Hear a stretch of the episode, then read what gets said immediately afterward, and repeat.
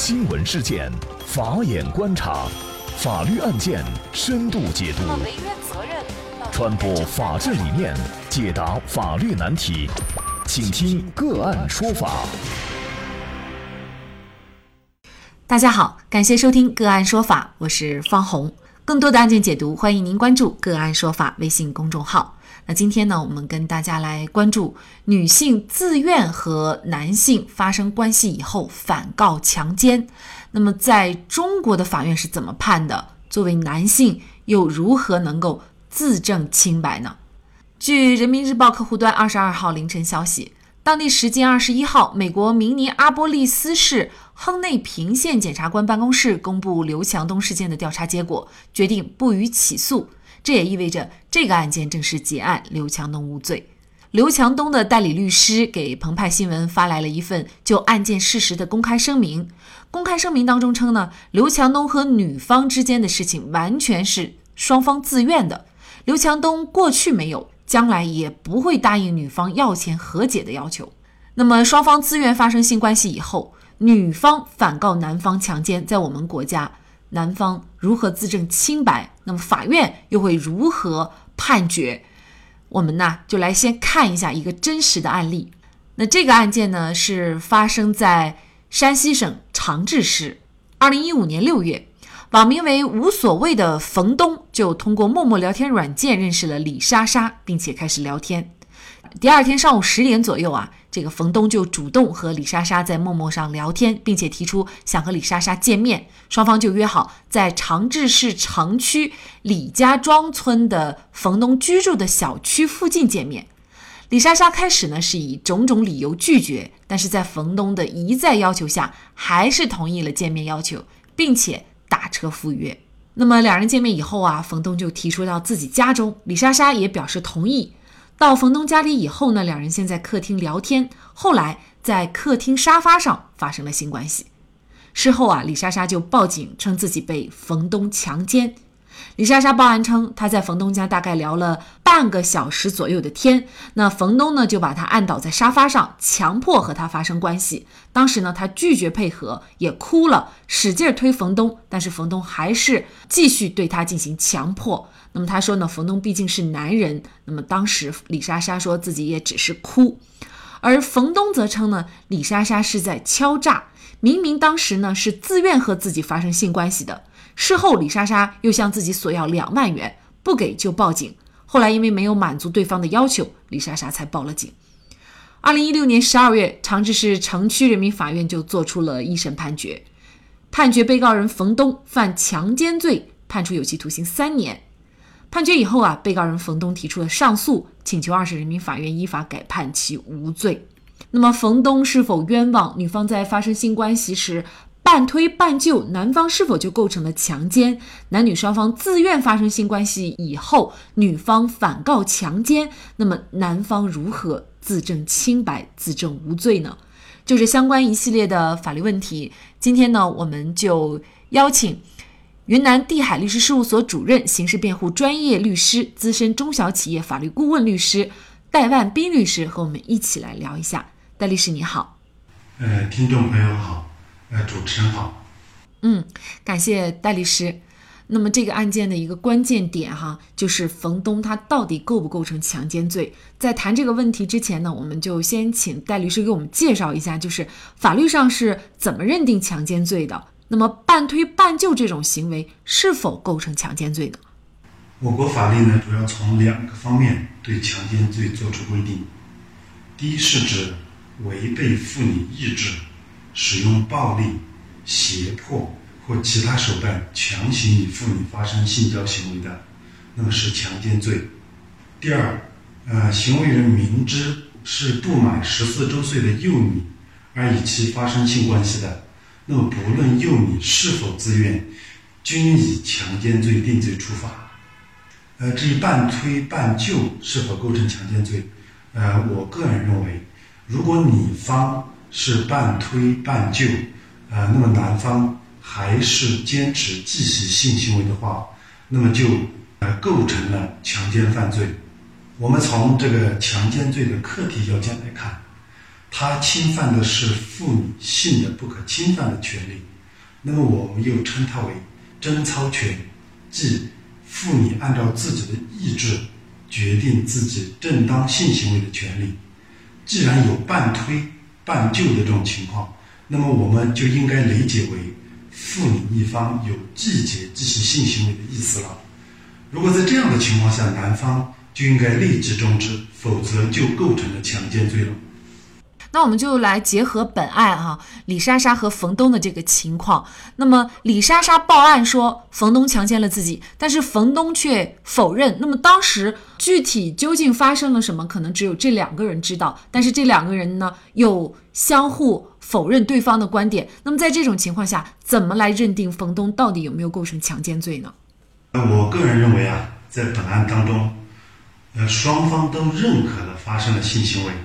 那么要认定房东是否构成强奸罪，其实只要认定房东是否使用暴力、胁迫或者其他手段，那么或者是房东呃是否违背了李莎莎的意志，以其发生性行为，才是呃这个本案的关键。那么首先第一点，呃从本案的这个案情介绍以及从李莎莎的陈述和房东的供述来看。都证明房东没有使用暴力、胁迫手段，也没有采取其他手段，使李莎莎处于不能反抗、不敢反抗、不知反抗的状态，也不存在房东在李莎莎无法反抗的状态下趁机实行的奸淫的情况。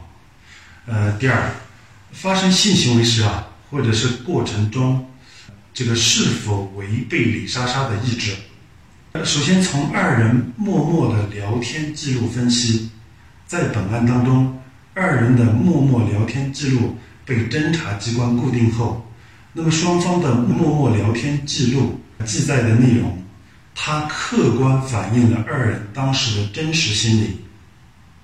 从事发前聊天记录分析。二人认识仅一天，那么在房东要求和李莎莎见面时，李莎莎开始首先是以各种理由在拒绝的，但在房东的一再要求下，还是同意了见面要求，并且，呃，其打车赴约。在房东提出到其家后啊，李莎莎还证实了，房东的老婆，呃，是开车出去外地玩了，只有房东一个人在家的情况下。仍然同意，并且与房东一同到房东家，因此啊，李莎莎与房东见面以及到房东家都是出于其自愿，并不存在被强迫的行为。再看事发后的聊天记录，他反映李莎莎当时是，呃，不愿意发生性行为的，并不能因此推测其发生性行为时，其是不愿意的。呃，那么再从发生性关系时二人的言行分析，李莎莎在案件当中的陈述是不愿意，但发生性关系时其没有明显的反抗等行为，那么身上也无伤痕，且衣服也无撕破的情况。当时这个正值中午一点多，周围的邻居也都下班在家里，并没有听见呼救。且解释没有呼救的原因是房东是男的，又在他家。那么这样的解释也难以令人信服。从房东供述来看呢，李莎莎不仅愿意，而且亦配合。那么各方各执一词，是否违背李莎莎的意志就无法认定了。在依照我国的法律规定，关于强奸罪啊，国家的侦查机关必须搜集足够的证据。来证明对房东指控的罪行，否则根据我国刑法疑点有利于被告的原则，那么就无法证明房东构成强奸犯罪。那么这个案件啊，二审法院我们来看一下二审法院的认定啊。二审法院认为呢，冯东和李莎莎对两人发生性关系的这个事实是均予认可的，都证明没有使用暴力胁迫的手段，也没有采取其他手段使李莎莎处于不能反抗、不敢反抗、不知反抗的状态，也不存在上诉人李东东在李莎莎不知无法反抗的状态下乘机实行奸淫的情况。那么，虽然李莎莎陈述发生性关系的时候呢，她说过不愿意，并且有哭和推归上诉人，也就是冯东的行为，但是。并没有其他的证据予以印证，那么最终法院呢是撤销了一审的判决，判决冯东无罪。那么这个是案件的一个终审判决啊。那么如果冯东无罪的话，我们是否可以追究，比如说李莎莎诬告陷害的这样的一个行为的责任呢？呃，是否构成诬告罪啊？要看其是否有主观故意，也就是为了达到让他人获罪的目的，故意捏造事实。诬告陷害他人，意图使他人受刑事追究的行为，如果不存在这一主观故意呢，就仅是错告或者是检举事实，不构成诬告罪。那么我们回到本案当中，冯东与李莎莎发生性行为属于事实，不存在捏造事实的情况。我个人认为李莎莎不构成诬告罪。本案二审法院最终认为。这个房东与李莎莎两人发生性关系的事实啊，经予以认可，那么都证明没有使用暴力胁迫手段，也没有采取其他手段使李莎莎处于不能反抗、不敢反抗或者是不知反抗的状态，也不存在房东在李莎莎不知或者无法反抗的状态下趁机实行的奸淫情况。虽然李莎莎的陈述。发生性关系时，其说过不愿意，并且有哭和推房东的行为，但并没有其他证据予以印证，故认定房东构成强奸罪的证据不足。我个人认为这个呃认定是比较准确的。那么在这种情况下，房东在最终证明无罪后啊，可以向其提起民事诉讼，要求赔偿。可能我们有一些人呢也担心，就是会不会自己也遇到这种事情啊？怎么能够预防这种两个人是自愿发生的性关系，但是呢发生以后女方会诬告或者是反告男方强奸？虽然本案当中冯东最终是被判了无罪，但是。毕竟他一审是被判了三年的有期徒刑，而且呢，他也切切实实的是在看守所啊关了很长的一段时间。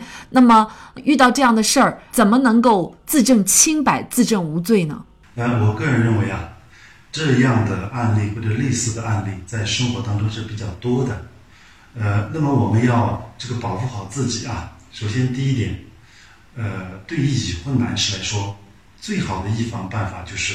不要搞婚外情，像本案中在聊天工具上认识后，第一次见面就发生性行为的，其实除了涉嫌强奸罪之外，还有另外一个非常可怕的风险，就是感染上 HIV 病毒或者是艾滋病毒。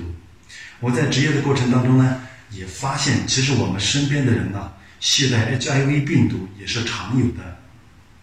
如果这样的话，一次冒失的性行为。也许就会要了你的命，至少 HIV 病毒或者是艾滋病毒，至今是无法治愈的。第二，呃，对于处于恋爱关系的情侣来说呀，也要确保双方完全自愿并且安全的情况下再进行性行为。那我的第三点建议是，不要和明知是未满十四周岁的幼女发生性行为。呃，最后，如果确实遇到性行为之后被反告强奸的，最好的办法就是带一个录音笔，藏好，或者是打电话开录音。当然，过程当中要机灵一点，该说的话都说出来，让对方确认，这样来收集一些对自己有利的证据。另外一点就是可以第一时间向专业的刑事辩护律师寻求帮助，在专业的律师的指导和帮助下，收集对自己有利的证据。或者在必要的时候向侦查机关申请调取和固定对自己有利的证据。应该说呢，戴万斌律师最后的这些提醒是非常关键的。当然了，我们这个男女之间的谈情说爱都是自愿的。如果是说带上个录音笔这样的情况，可能呢大家会觉得有一些芥蒂，或者是说呢本身的目的是什么？但是有些时候，如果你不确定对方的一个情况的话呢，还是有这样的一个预防哈，可能相对来说比较好。但是呢，这个前提就是不能够侵犯对方的隐私，只是用来。保护自己的时候来使用。好，那么在这里呢，也再一次感谢云南地海律师事务所主任、刑事辩护专业律师、资深中小企业法律顾问戴万斌律师。那么本期节目的图文推送，大家可以关注我们“个案说法”的微信公众号，在历史消息当中找到。那么在本篇文章的最下角，您点击阅读原文就可以获得我们往期节目的。